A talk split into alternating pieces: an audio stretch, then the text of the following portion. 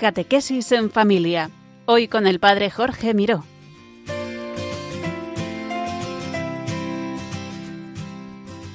Buenas tardes, queridos oyentes de Radio María. Recibid un cordial saludo desde Valencia. Os habla el Padre Jorge Miró. Es un regalo poder compartir de nuevo con vosotros este programa Catequesis en Familia, la vida en el Espíritu. Hoy vamos a contemplar la relación entre el Padre nuestro y los dones del Espíritu Santo. También escucharemos cómo el Espíritu nos habla a través de la palabra de Dios. Hoy escucharemos el Evangelio del Padre nuestro. También contemplaremos cómo el Espíritu Santo actúa a través de los santos. Hoy contemplaremos la obra que el Espíritu Santo hizo a través de Santo Tomás Moro, que celebrábamos ayer. Y finalmente contemplaremos cómo el Espíritu Santo sigue actuando hoy, a través de tantas personas, en tu vida y en mi vida también. Hoy contaremos con el testimonio de Mari Carmen. Vamos a comenzar, como siempre, invocando al Espíritu Santo, porque es Él quien prepara nuestros corazones, quien unge todas las palabras para que lleguen no solo a nuestros oídos, sino sobre todo al corazón. Yo te invito a que mientras escuchamos la música, la canción de invocación al Espíritu Santo, tú también invoques en tu corazón y con tus palabras al Espíritu Santo para que venga a tu vida, tu situación concreta, tu historia concreta. Estés donde estés, estés como estés, no te preocupes. Invoca al Espíritu Santo para que venga con poder a tu historia concreta y puedas ver hoy al Señor en medio de tu vida. Ven, Espíritu Santo, ven y derrámate con poder sobre mí, sobre mi vida, sobre mi corazón, también sobre la vida y sobre el corazón de cada uno de los oyentes que hoy escuchan este programa de Radio María. Ven, ven Espíritu Santo y guíanos hasta la verdad plena, que es Jesucristo. Ven, Espíritu defensor, defiéndenos de todas las insidias del enemigo, de todas nuestras dudas, de todo aquello que nos aparta de la verdad que es Jesucristo. Ven Espíritu Consolador y entra en lo más profundo de mis sufrimientos, de mis debilidades, de mis crisis, y hazme vivir la vida plena que tú tienes preparada para mí. Ven, Espíritu Santo, ven. Pueda saborear cada día la vida y pueda ver el amor de Dios en medio de mi vida. Aviva el don de inteligencia para que pueda entrar en los misterios de la fe, para que pueda encontrarme con...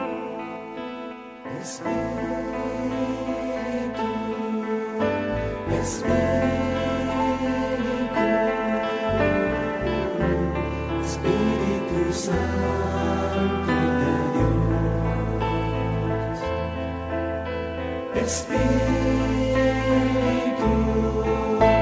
Espírito.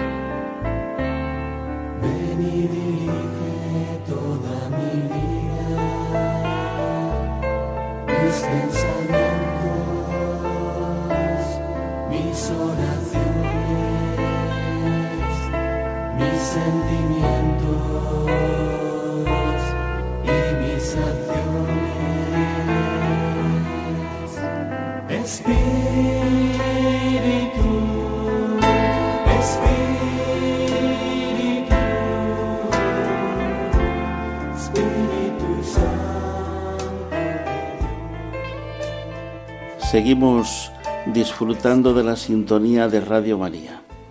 Estamos escuchando el programa Catequesis en Familia con el Padre Jorge Miró que os habla desde Valencia. El Espíritu Santo nos ayuda a rezar bien el Padre Nuestro.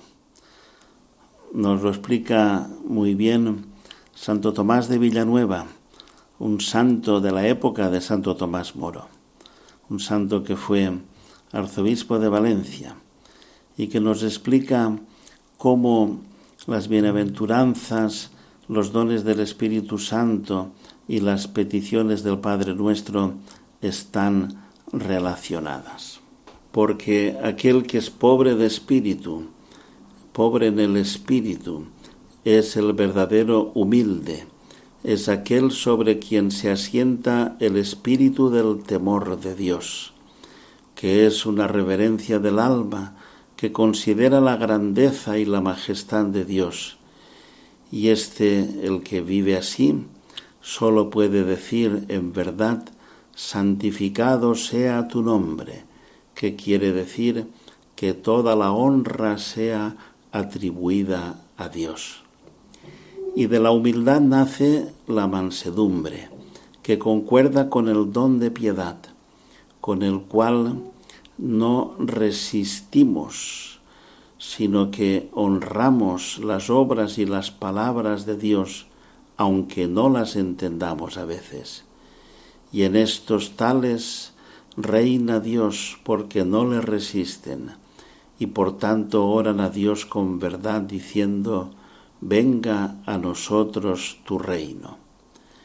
Y después de haber echado de sí los alborotos de la ira, queda en sosiego para poder pensar de cuántos males está lleno este mundo, y enseñado por el don de ciencia, sabe que más conviene en él trabajar que holgar y llorar que reír, pero no llorar con el llanto de la desesperación, sino con el llanto de la bienaventuranza. Y la causa por que llora es, entre otras, porque en sí mismo y en otros no se obedece del todo la voluntad de Dios. Y por eso ora, diciendo y deseando querer hacerlo todo como el Señor quiere y por eso dice, hágase tu voluntad en la tierra como en el cielo.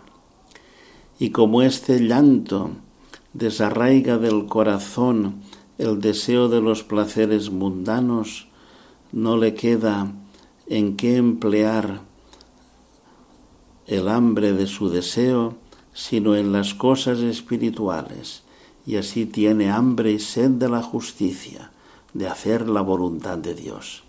Y para esto es necesario el don de fortaleza y buscar el reino de Dios y su justicia. Y por eso estos hambrientos de la justicia son los que dicen a Dios con verdad, el pan nuestro de cada día, dánosle hoy. Pero para poder comer este pan necesitamos también el don de consejo, el don de consejo que nos ayuda a descubrir cuál es la voluntad de Dios. Y la voluntad de Dios es que seamos misericordiosos. Y por eso podemos decir, perdónanos nuestros pecados, así como también nosotros perdonamos a los que nos han ofendido. Y con estas virtudes nace en el alma un deseo de ser limpios de corazón. Necesitamos esta ser limpios de corazón para poder ver a Dios, el cual no se deja ver sino de ojos muy limpios. Y para esta vida les es dado, dice Santo Tomás de Villanueva, el don del entendimiento, con el que penetren las cosas de Dios y lo conozcan en sí y en ellas. Y como mientras más lo conocen, más huyen y temen el ofenderlo. Y por eso ruegan con mucha insistencia, no nos dejes caer en la tentación. Y finalmente, lo que queda de todas estas cosas es un deseo grande de ordenar la vida, de vivir con paz y que no haya en el corazón nada que se levante contra Dios y deseando la misma paz para el prójimo. Y entonces viene el don de sabiduría, porque el alma del justo es trono de la sabiduría, estando unida a Dios por un pacífico amor. Y estos son los que ruegan a Dios y lo alcanzan, diciendo, líbranos del mal. Amén.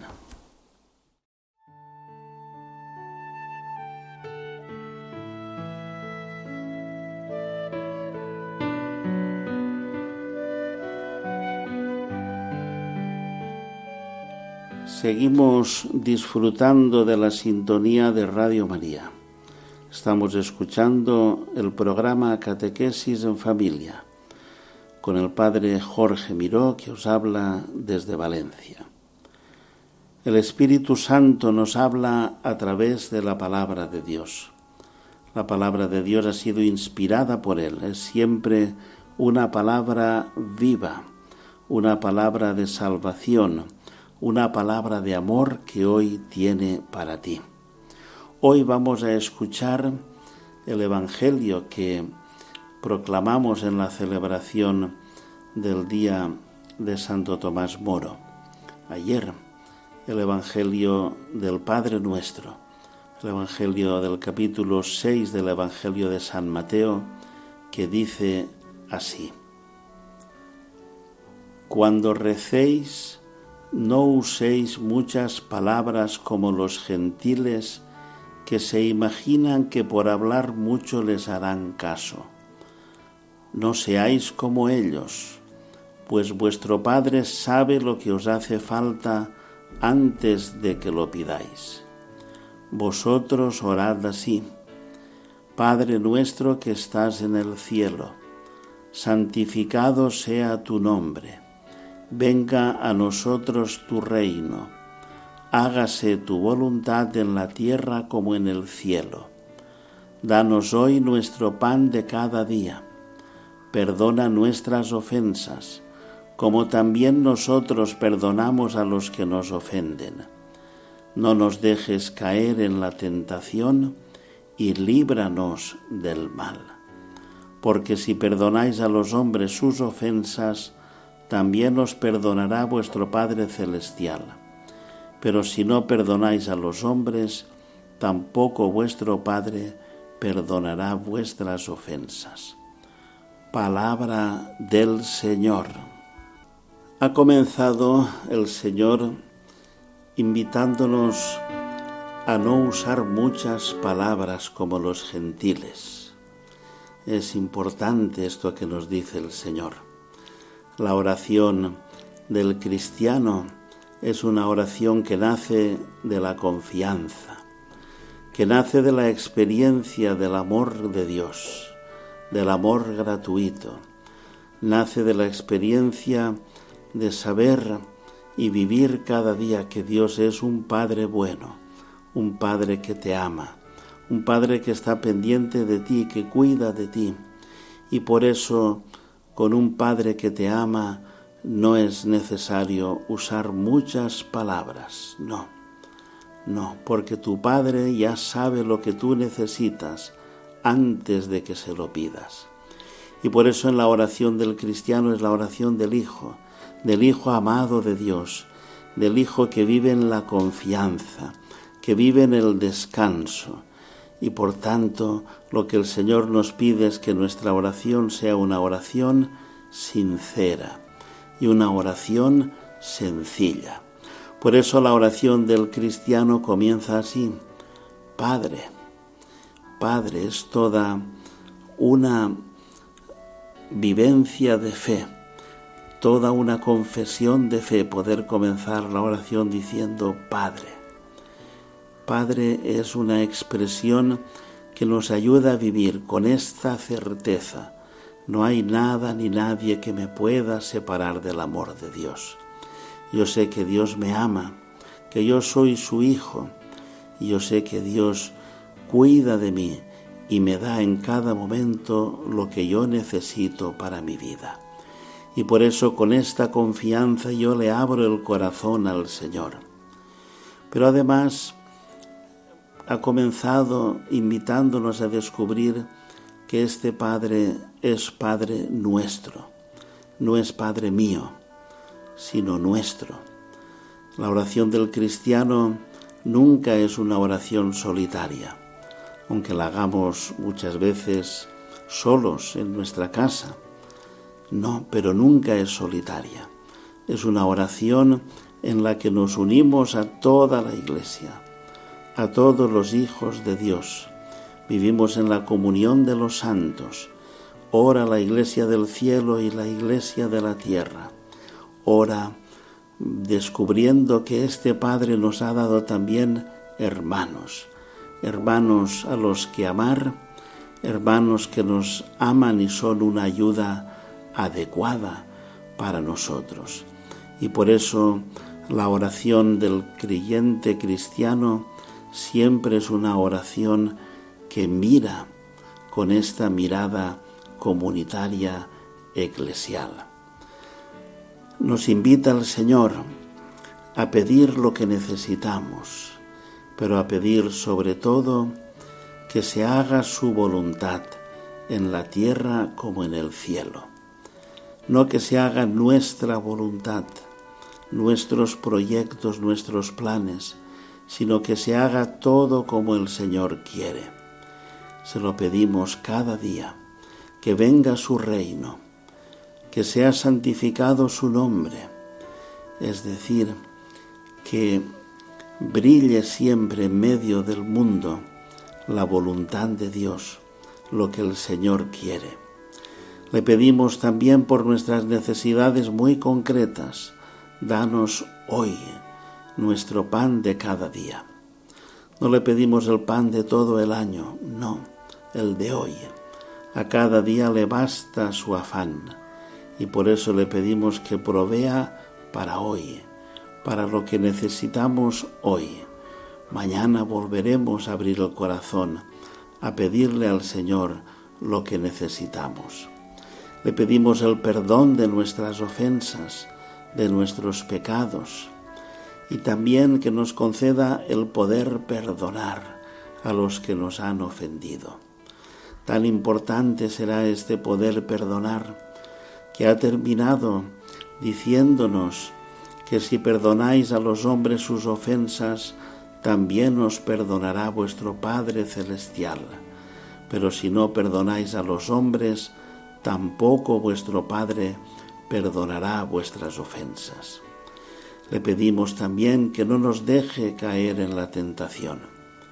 Le pedimos el don de fortaleza para el combate de cada día, para poder vencer en todas las tentaciones, en todas las asechanzas del enemigo y sobre todo de la peor de todas las tentaciones, la de dudar del amor de Dios, la de dejar de confiar en Dios. Le pedimos que nos libre especialmente de esta tentación y le pedimos que nos libre del mal, que nos libre del maligno, que nos libre del pecado, que cada día podamos vivir con un corazón que sea todo del Señor y solo del Señor. Pues ánimo, que cada día podamos orar así, podamos orar con esta sinceridad, con esta confianza, con este descanso, con esta certeza de que no hay nada ni nadie que nos pueda separar del amor de Dios.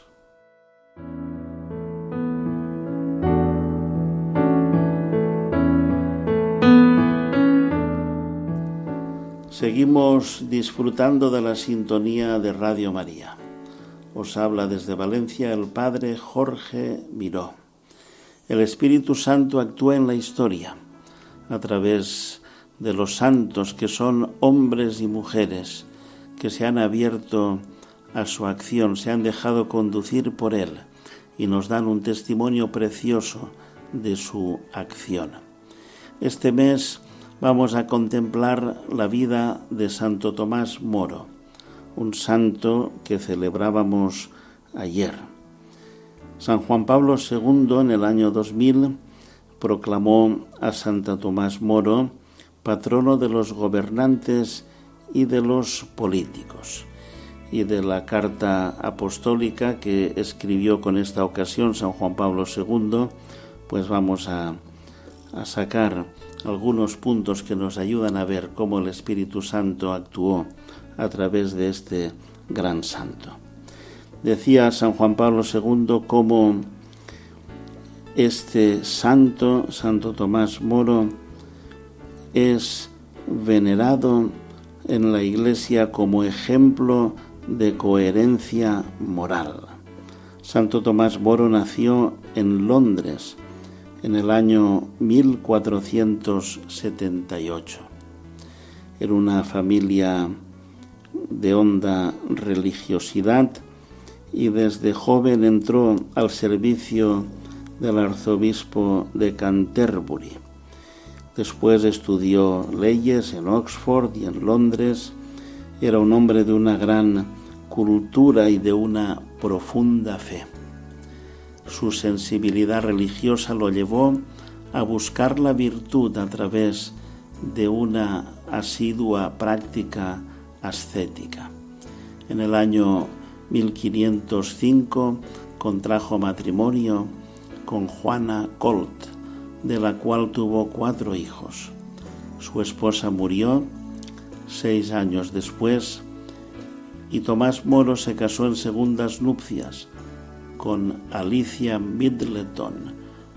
La vida de familia le permitía un largo tiempo para la oración común y la lección divina y también para compartir muchos ratos con sus hijos.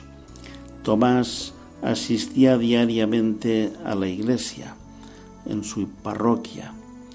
En 1529, en un momento de crisis política y económica del país, el rey le nombró canciller del reino. Era el primer laico en ocupar este, este cargo.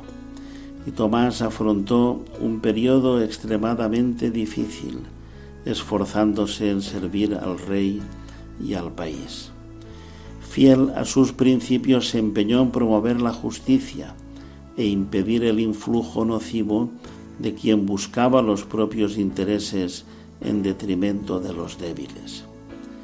En 1532, no queriendo dar su apoyo al proyecto de Enrique VIII, que quería asumir el control sobre la Iglesia de Inglaterra, presentó su dimisión. Se retiró de la vida pública aceptando sufrir con su familia la pobreza y el abandono de muchos que en la prueba se mostraron ser falsos amigos. Constatada su gran firmeza en rechazar cualquier compromiso contra su propia conciencia, el rey en 1534 lo hizo encarcelar en la Torre de Londres, donde fue sometido a diversas formas de presión psicológica. Pero Tomás Moro no se dejó vencer y rechazó prestar el juramento que se le pedía, porque ello hubiera supuesto la aceptación de una situación política y eclesiástica que preparaba el terreno a un despotismo sin control. Finalmente, condenado por el tribunal, fue decapitado y así Tomás Moro, junto con otros 53 mártires, entre ellos el obispo Juan Fischer, fue beatificado por el Papa León XIII y canonizado por el Papa Pío XI en 1935 con ocasión del cuarto centenario de su martirio. Decía San Juan Pablo II que son muchas las razones a favor de la proclamación de Santo Tomás Moro como patrono de los gobernantes y de los políticos. porque Tomás Moro quería servir no al poder, sino al supremo ideal de la justicia. Su vida nos enseña que el gobierno es antes que nada ejercicio de virtudes. Convencido de este riguroso imperativo moral, Tomás Moro puso su actividad pública al servicio de la persona, especialmente si era débil o pobre. Gestionó las controversias sociales con exquisito sentido de la equidad. Tuteló la familia y la defendió con gran empeño. Promovió la educación integral de la juventud. El profundo desprendimiento de honores y riquezas, la humildad serena y jovial, el equilibrado conocimiento de la naturaleza humana y de la vanidad del éxito, así como la seguridad de juicio basada en la fe, le dieron aquella confiada fortaleza interior que lo sostuvo en las adversidades y frente a la muerte. Su santidad que brilló en el martirio se forjó a través de toda una vida entera de trabajo y de entrega a Dios y al prójimo. Él vivió su intensa vida pública con sencilla humildad, caracterizada por el célebre buen humor incluso antes de la muerte. Este es el horizonte a donde le llevó su pasión por la verdad. El hombre no se puede separar de Dios ni la política se puede separar de la moral. Esta es la luz que iluminó su conciencia. Además, Tomás Moro promovió la defensa de la libertad de la Iglesia frente a indebidas injerencias del Estado. Y esto es al mismo tiempo defensa en nombre de la primacía de la conciencia, de la libertad de la persona frente al poder político. Pedimos finalmente la intercesión de Santo Tomás Moro por todos los gobernantes y políticos de todas las naciones, para que busquen siempre el bien común, para que promuevan y defiendan la dignidad de la persona humana. Santo Tomás Moro intercede por todos. Amén.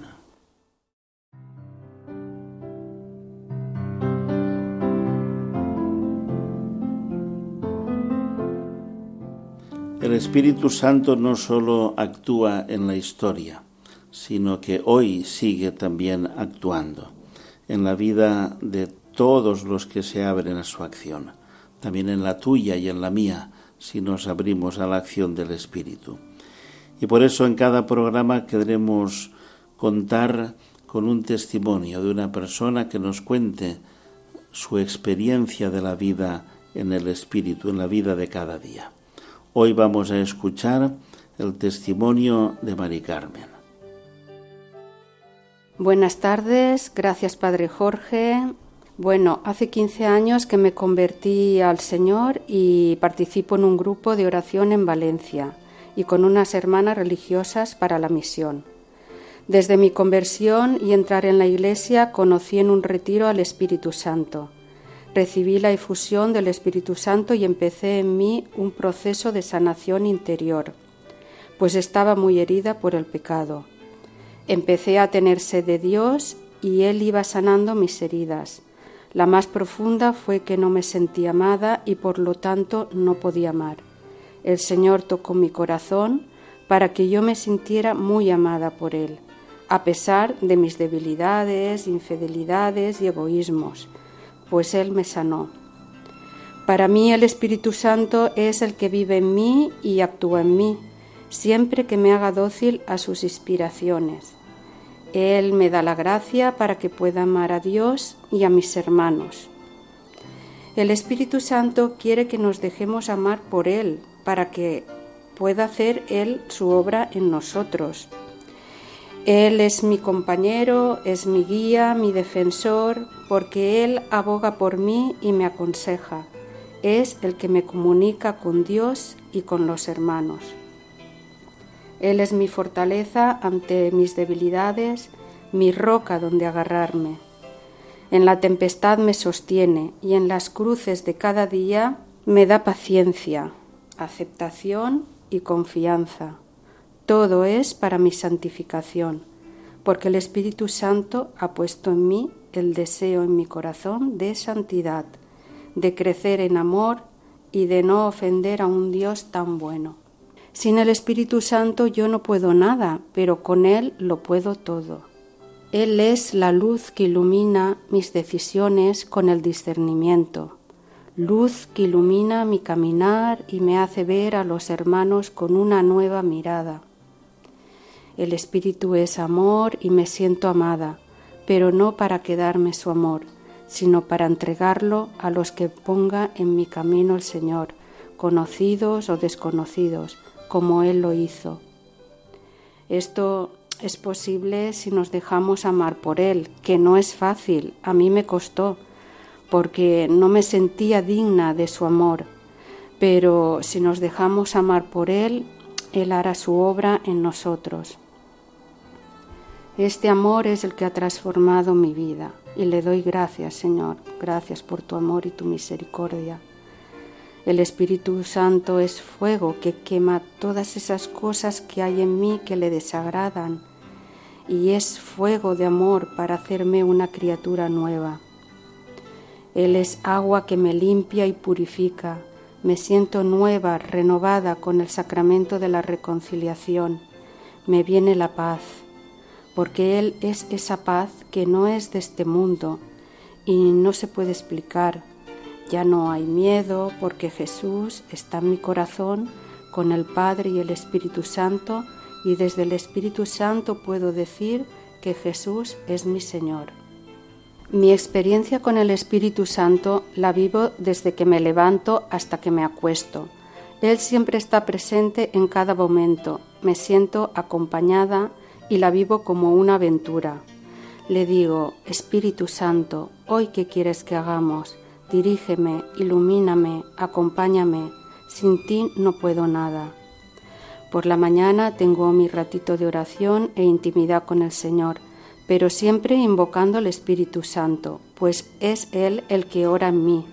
Después del diálogo con el Señor, brota la alabanza y el canto y me siento feliz de comenzar el día con el Señor, mi Dios y mi Rey. Durante el día voy a la Eucaristía, estoy un ratito de oración y vísperas en mi parroquia. De camino a la parroquia o saliendo siempre surge alguna persona a la que saludar, hablar cómo está, y ahí está el Espíritu, para animar y mostrar amor por esa persona, lo mismo que en mi grupo de oración, que es mi familia en fe. Allí cuando nos vemos brota la alegría de vernos y el amor. Comentamos nuestros problemas e intentamos ayudarnos, sobre todo en la oración de intercesión. Cuando me encuentro alguna persona mm, no creyente, invoco al Espíritu Santo y le pido que lo unja, que lo convierta, que toque su corazón, que lo abrace para que conozca el amor de Dios, que lo ilumine y le abra los ojos del corazón, para que pueda reconocer la verdad, que Dios es nuestra salvación y Él nos hace felices a pesar de nuestras cruces. Es también muy importante para mí la palabra de Dios. Ella está inspirada por el Espíritu Santo y cuando la leo es como que me habla a mí. La guardo en mi corazón como hacía María y las cosas que no entiendo voy comprendiéndolas con la luz del Espíritu Santo. Le pido siempre al Espíritu Santo antes de leer su palabra luz, entendimiento, discernimiento, sabiduría, para que me hable al corazón y sepa lo que quiere de mí. Cuanto más conozco su palabra, más la amo, y amo a Dios, que no se puede amar a Dios a quien no se conoce, y la palabra con el Espíritu Santo son claves para conocer y amar a Dios. Hay muchas cosas de su palabra que son misterio y nunca podremos comprender, pero yo me fío de su palabra. Ahí está el don de la fe. Mi vivencia de la fe me llegó tarde. Me alejé del Señor en mi adolescencia y volví al Señor a los 47 años, hace 15 años. En aquel tiempo no era feliz y el Espíritu Santo me puso el deseo en mi corazón de buscar a Dios. No fue fácil porque me desvié hacia las luces engañosas de la nueva era, pero así lo permitió Dios, para descubrir dónde está lo verdadero de lo falso. Yo meditaba según un gurú indio buscando a Dios. Sí es cierto que mi mente se apaciguó, pero no encontré ni a Dios ni la paz. Y entonces surgió un viaje para ir a Lourdes y yo me apunté, pero como para ir de excursión, sin saber que la Virgen me estaba esperando para llenar mi corazón y dejar las meditaciones del gurú. Ella me llevó hacia su Hijo Jesús. Entré en la iglesia y empecé a oír Radio María, la palabra de Dios. Y cuando escuché en Juan 14, 6, que Jesús dice, Yo soy el camino, la verdad y la vida. Nadie va al Padre sino por mí. Entonces la fe entró en mi corazón y en mi entendimiento y supe que Jesús era el camino verdadero para ir al Padre. Entonces me maravillé, vamos. La fe me impulsa a seguir adelante, en mis tropiezos, en mis tormentas, en cuanto me caigo y no puedo levantarme, ahí está la fe en Jesús, que me coge de la mano y me ayuda a levantarme, me abraza y me dice, sígueme, yo sano tus heridas. Y así lo ha hecho. Ya yo estaba muy herida por el pecado y Él ha ido sanando mis heridas Siempre se lo pedía, sáname Señor, quiero ser tuya, sin esto que me atormenta. Y así lo hizo. El Señor lo puede todo. Qué grande es el Señor. Solo puedo darle las gracias de su misericordia, paciencia y amor. Os contaré cómo he vivido una tempestad que me vino hace año y medio cuando me diagnosticaron un cáncer colon rectal.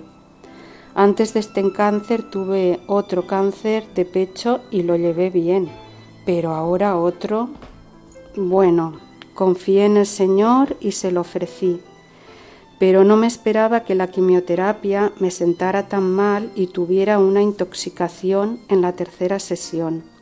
Aún me faltaban tres sesiones más. Me tuvieron que hospitalizar y estuve dos meses y medio ingresada. Yo en el hospital no tenía fuerzas ni para rezar ni pensar en nada. Sentía mucha paz, eso sí, como que estaba en brazos del Padre. Estaba dispuesta a todo lo que Él quisiera, incluso a hacerme una colostomía que en un principio no me lo tomé muy bien, pero al final lo acepté.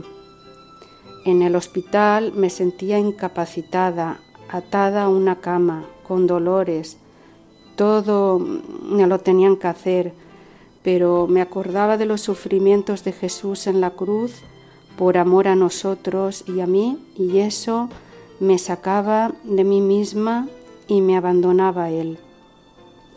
Cuando ya pude hablar, pedí la visita de un sacerdote para poder comulgar. Fueron momentos de gracia y de gran emoción. Pude también dar testimonio de mi fe a la persona que estaba a mi lado en la cama de al lado. Tuve muchos regalos de amor, enfermeras, mis hijos que me atendieron con mucho cariño, mi familia, las atenciones y oraciones de mi comunidad, conocidos y sacerdotes. Doy gracias por ellos. Todas estas oraciones hicieron posible que el día de la operación para quitarme el tumor todo saliera bien.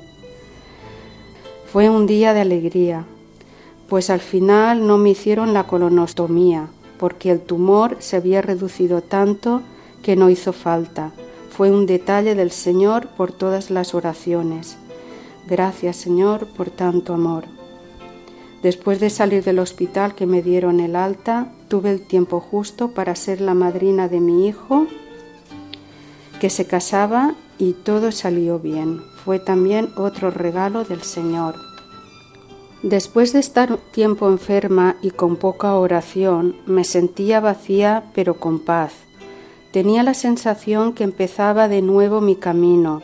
Me sentía sin ganas y cansada, y esto me llevó a un momento de crisis. Le pedí al Espíritu Santo que me ayudara. Quería servir al Señor, orar con devoción y me sentía fría y distante. Tardé casi un año en remontar, aunque tengo que reconocer que después de todo lo que pasé en mi enfermedad, era normal la lenta recuperación, tanto física, mental como espiritual. Pero el Señor no defrauda. Escuchó mi oración y empecé a sentir su fortaleza, su unción y empecé a orar con alegría. Le ofrecí mi vida para servirle en lo que quisiera con amor y todo para su gloria y aquí estoy hoy sirviéndole en este testimonio. Me siento feliz de sentirme hija de Dios, pues de mí sale la gratitud, soy hija de Dios, sale el gozo, la confianza, la esperanza, la alegría y el amor a Dios y a mis hermanos, todo con ojos nuevos. Jesús es mi modelo a seguir y ante una situación difícil pregunto al Espíritu Santo, ¿Qué haría Jesús en esta situación? Y me sorprende la respuesta para bien. Es importante conocer el Evangelio donde nos habla Dios, conocer a Jesús para poderlo amar, enamorarme de Él. Cada día es una oportunidad de amar y servirlo, y como en el Magnificat, alabarlo, bendecirlo y adorarlo.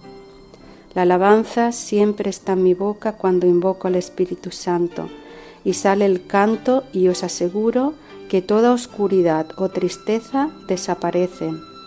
La alabanza es poderosa y el enemigo sale huyendo. Me gusta estar en el sagrario adorando a Jesús, haciéndole un poco de compañía. Siempre salgo beneficiada con su paz, calor y amor, y de ahí todo lo que recibo es para darlo. Me siento muy feliz de ser hija de Dios. Me siento libre de amar a todos, porque la verdad que es Jesús nos hace libres. Y la verdad es que Dios está vivo y vive en mí y en todos. Es un regalo para estar agradecida y darle gloria a Dios.